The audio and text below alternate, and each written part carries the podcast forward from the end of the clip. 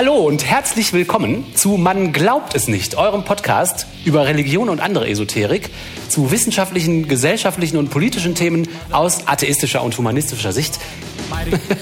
Ich begrüße mit mir an den Mikrofonen Martina und Oliver. Hallihallo. Hallo. Hallo Leute. Und zur Vollständigkeit, heute ist der 28.08.2022. The Pope is on fire, the Pope is on fire, the Pope is on fire. Everyone's in trouble now, everyone's Leute, Ende Juli gab es eine Reihe von Artikeln in den katholischen Medien.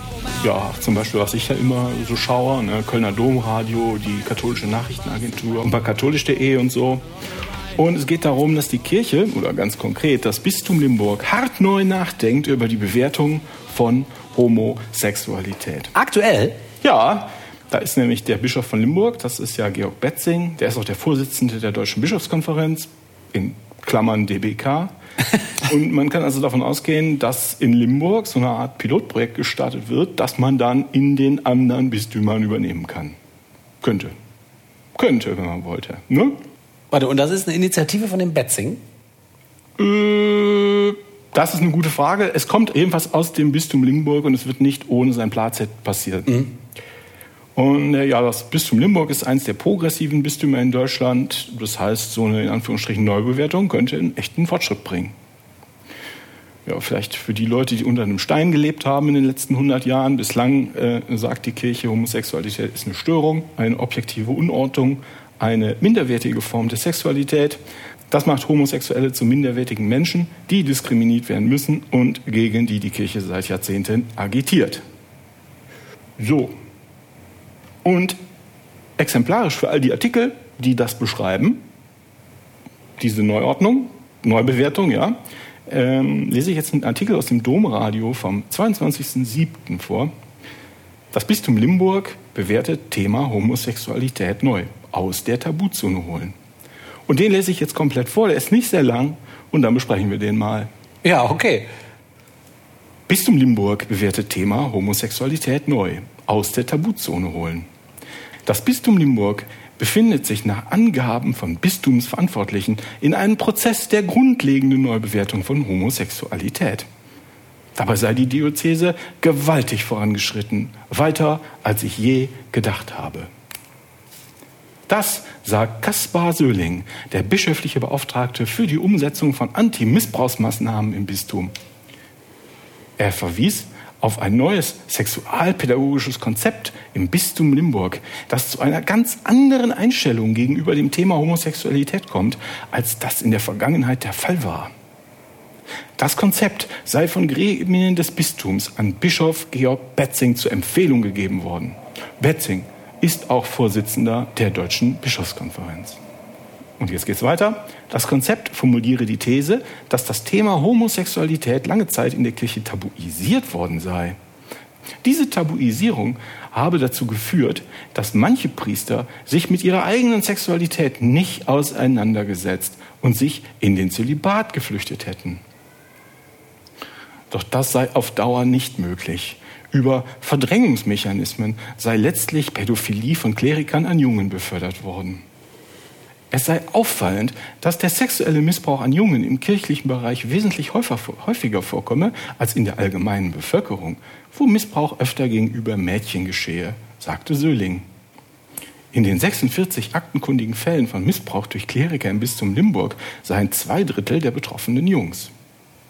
In 2020 vorgestellten Limburger Missbrauchsgutachten, wie auch bei der bundesweiten MHG-Studie von 2018, war die klassische katholische Sexualmoral als ein Risikofaktor für sexualisierte Gewalt durch Kleriker benannt worden. Söhling sagte weiter, das Bistum versuche mit seiner jetzigen Positionierung die beschriebenen Mechanismen aufzubrechen. Hier sei auch Rom gefordert, da die Zugänge zum Priesteramt weltkirchlich geregelt seien. Bislang war das Bekenntnis zur Homosexualität ein Weihehindernis, sagte Söhling. Diejenigen, die sich in irgendeiner Form geoutet haben, die sind ein hohes Risiko eingegangen, nicht geweiht zu werden. Und dann, Hä? als Ende, es gebe momentan eine relativ starke Bewegung, die versuche, das zu verändern. Er verwies dabei auf den Reformdialog Synodaler Weg. Also interessant fand ich die These, wie die, wie die herleiten. Also homosexuelle Priester flüchten sich ins Zölibat und werden dadurch pädophil.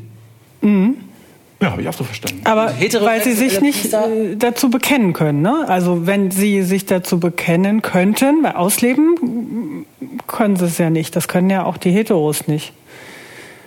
Oder? Also die können sich nicht dazu bekennen, also flüchten sie sich ins Zölibat und in den Priesterstand und dann werden sie pädophil. Aber heterosexuelle Priester gehen doch auch, müssen doch auch ins Zölibat. Ja, ja, deswegen ist das ja, aber die, die müssen jetzt nicht fliehen. Das ist totaler Humbug. Also für heterosexuelle Priester ist das einfach, ein Zölibat auszuhalten und für homosexuelle Korrekt. Priester ist das so schwierig, ein Zölibat auszuhalten, dass sie sich an Kindern vergreifen müssen. An Jungs. An kleinen Jungs. Das ist die These. Ich habe das so gelesen, wie du das gelesen hast. So habe ich das auch verstanden. Und bei der Neubewertung dachte man ja zunächst, also dachte ich zunächst, damit ist vermutlich gemeint, dass die vielleicht heiraten dürfen, die Homosexuellen oder so. Hätte ja auch in diese Richtung gehen können. Ich weiß gar nicht, da kommt doch gar keine Neubewertung vor. Die sagen immer, ja, und die Neubewertung, die Neu aber was ist denn jetzt die Neubewertung? Nee, das stimmt. Es geht auch nicht um die Neubewertung von Homosexualität bei Leuten, sondern um Homosexualität bei Priestern. Und was die machen, ist den Lesern die Homosexualität ganz, ganz clever als Ursache von Massenmissbrauch. ja, genau. Ja. Für die Pädophilie. Ja, ja. Das ist das, was sie Aber das ist das, was Sie ja vorher auch schon gesagt haben, ne? dass es daran liegt, dass äh, irgendwie Ja, Leute homosexuell sind. wenn sie denn überhaupt mal zugegeben haben, dass es überhaupt Ja. ein Problem gibt. So, und irgendwie steht dahinter die Vorstellung, ich habe versucht, das irgendwie zu deren, maximal zu deren Gunsten auszulegen und versucht, wie denn da, wo die Logik ist bei der Sache. Und irgendwie muss da dahinter die Vorstellung stehen, dass äh, schwule Priester, die irgendwie keine Männer für Sex finden können, sich dann an Kindern vergehen, weil ihnen nichts anderes übrig bleibt. Weil sie ja keine Männer finden können. Aber heterosexuelle Priester, die können Zölibat leben, ohne sich an Kindern zu vergehen. Ja, weil es ja nur Jungs sind. Die würden sich dann ja Mädchen suchen. Das ist ja die Theorie hier. Die sagen ja, es sind hauptsächlich Jungs, also müssen es die Schwulen Schwule sein. sein. Also, das würde ich auch erstmal nicht so akzeptieren, nur weil die das da schreiben. Ne? Nee, ist klar. Nein, das- wir versuchen ja jetzt mal, wir Ja, ja, versuchen natürlich. jetzt gerade erstmal da nachzuvollziehen, was die sich da zusammenreimen. Was da Ne? überhaupt steht, ne? Ist das denn die Argumentation jetzt von dem Domradio oder äh, von dem Bistum? Also wie hast du das gelesen? Ich habe das gelesen, dass das die Argumentation von dem, Bistum, von dem Bistum ist, insbesondere von dem bischöflichen Beauftragten für die Umsetzung von Antimissbrauchsmaßnahmen, Ah. Kaspar Söhling. Ah, okay, das wurde ja auch zitiert, dass das in diesen Studien rauskommt, ne? als eine Verbesserungsmaßnahme. Oder ein Grund dafür, dass das passiert ist. Mhm. Ich, äh, ich dachte auch erst, oh, das ist ja eine interessante Überschrift. Hey! Aber die Neubewertung ist, also wie gesagt, das ist nicht, geht nicht um homosexuelle Leute, sondern homosexuelle Priester. Und die Neubewertung ist von, das ist Sünde und minderwertig zu, das ist die Ursache von Massenmissbrauch. Ja, das ist unglaublich. Ja, und da stellt man sich natürlich die Frage, wird das Leuten irgendwie helfen, die von Diskriminierung und Hass betroffen sind? Eher nicht. Eher nicht so, ne? Und das wird auch das Problem in der katholischen Kirche da nicht äh, lösen. Ich ähm, finde diese sogenannte Neubewertung durch das progressive Bistum, also das sind schon die Netten, von ist minderwertig zu ist Grund für Missbrauch, ist bösartig und verlogen. Und was ist das mit dem Tabu? Lies noch mal den Satz vor, wo steht, dass das ein Die Tabuisierung, also dass man gar nicht drüber sprechen kann, dann wäre ja die Lösung, der Priester sagt das, dass er homosexuell ist, dann haben alle je nachdem Mitleid mit ihm oder was. Im Moment darf er das halt gar nicht sagen. Und dann dürfte er es aber sagen. Und dann würde man wahrscheinlich, weiß ich nicht, was sie damit machen. Ja, ist das auch nicht. Nee, das müssen die sich wahrscheinlich auch noch erst überlegen. Das macht ja auch gar keinen Sinn. Nee, das ist, macht echt gar keinen Sinn. Diese Tabuisierung hat, äh, habe dazu geführt, dass manche Priester sich ihrer, mit ihrer eigenen Sexualität nicht auseinandergesetzt und sich in den Zölibat geflüchtet hatten. Genau. Das geht dann nicht. Genau, und das ist doch totaler Quatsch, weil wenn, sagen wir mal, die Tabuisierung hätte es nicht gegeben, dann hätten die sich auch nicht in den Zölibat geflüchtet. Fragezeichen, das ist ja Quatsch. Die müssen sich doch ins Zölibat Ja, und geben. wie kommt aus, ich flüchte mich ins Zölibat so, ich missbrauche, vergewaltige Kinder. Also, Ja, ja, das ist ja nochmal der, der- das ist ja noch mal die Unverschämtheit, die noch dahinter kommt. Aber auch, aber der, Schlu der erste Ja. Schluss macht schon keinen Sinn, weil dann würden ja heterosexuelle Priester sich nicht ins Zölibat flüchten. nee, aber ich glaube, die, also was, was man da noch nachvollziehen kann, ist, wenn die insgesamt mit ihrer Homosexualität ein Problem haben. Da haben wir auch schon drüber gesprochen. Oliver, du hast das ja des Öfteren gesagt. Homosexualität war in der Gesellschaft lange Zeit auch nicht akzeptiert. Also sind Homosexuelle oft dann Kleriker geworden, weil sie sonst keine Chance Genau. hatten. So. Ja, und ja. also sind sie dahin. Es gab also, gibt also schon eine Sogwirkung, dass da Homosexuelle sind, die aber das nicht sagen dürfen. Also, weil es eben ein Tabu ist.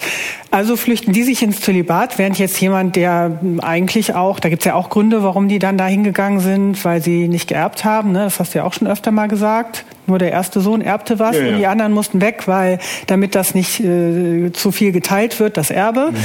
Also auch die flüchten aus irgendwelchen Gründen dahin, aber die hätten jetzt auch die Wahl gehabt, eine Familie zu gründen, meistens. Sex mit Frauen zu haben und so, während es den anderen halt nicht möglich ist. Deswegen verstehe ich das mit der Flucht jetzt so. Ne? Also für die ist das irgendwie so ein, hat das noch, ist das schon noch mal was anderes. So, aber das führt halt eben nicht zu Pädophilie. Also das äh, ist ja Quatsch.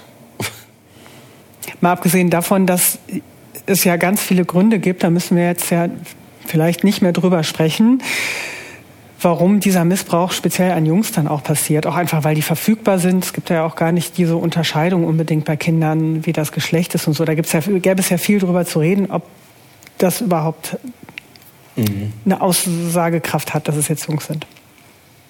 Ja, Messdiener halt. Ne? Ja, die sind verfügbar, die sind halt da. Es gibt wahrscheinlich schon auch einen Sog von Leuten, die pädophil sind, die sich ins Zölibat flüchten. So. Ja, ja, sicher. Ja. Das ist ja nur noch für Leute interessant, die mit ihrer Sexualität nicht klarkommen. Ja. Und er hat recht, durch Ja. Diskriminierung oder Unterdrückung passiert halt sowas. Und äh, ja, viele von denen sind halt pädophil. Und sich dahin in die Kirche zu flüchten, hilft keinem. Ne? Also dann geht man nicht in Therapie und so weiter und so fort. Ba- Du hast recht, brauchen wir nicht, eigentlich alles zu besprechen. Aber darum geht es ja jetzt ja auch in diesem Artikel nicht. Ja? Sondern ja, es ist so ein bisschen, ähm, also wenn das die, äh, das, das progressive Entgegenkommen sein soll, dann, dann weiß ich auch nicht, was die Kirche sich da überlegt. Achso, hier, guckt euch das mal an. Das ist das, ähm, die Illustration für diesen, für diesen Artikel. Aha, zwei mit Regenbogenarmbändern geschmückte Hände greifen ineinander. Unterschrift des Bildes homosexuelles Paar mit Armbändern in Regenbogenfarben. Ja, das passt überhaupt nicht zusammen. Nicht das Bild ist ja eher äh, tatsächlich eher in diese Richtung, äh, ihr dürft jetzt hier auch in der Kirche heiraten. Oder so. Ja, krass, das, der Artikel gibt sich den Anschein, als ob er ein Stückchen weit äh, Akzeptanz für Homosexualität in der Kirche fördern will, aber in Wahrheit wird denen einfach nur unterstellt, dass sie alle Homosexuellen Pädophile werden. Es ist wahnsinnig, Das ist echt- das ist echt wahnsinnig ärgerlich. Das ist total unverschämt. Also das ist so wirklich bösartig. Ne? Das ist also schon wirklich sehr katholisch. Ja. Wahrscheinlich meinen die das. Die, wahrscheinlich meinen die das sogar gut. Aber die sind so pervers im Denken. Ja, das kann gut sein. Ja, weil sonst, das, sonst schreibst du doch sowas nicht. Du kannst doch sowas nicht schreiben. Da, jeder, der das liest, der merkt das doch, dass die schreiben, Homosexuelle sind pädophil. Die, äh, ich, glaub, glaube, die merken das nicht. Mitglieder, die lesen nur die Überschrift und denken, ach, guck, unsere Kirche bewegt sich doch. Und wenn einer sagt, die katholische Kirche ist so los? alt und verschroben, sagen die, nee, nee, ich habe jetzt aber gelesen, da tut sich was. Ja, das kann sein. Das kann gut sein. Und das war jetzt auch nicht der einzige Artikel dazu. Ne? Es gab da ein halbes Dutzend Artikel zu, die alle sehr ähnlich waren. Die haben die fast identische Zitate geschrieben und niemand hat sich was gedacht dabei. Unglaublich. Krass. Fand ich. Aus der Tabuzone holen.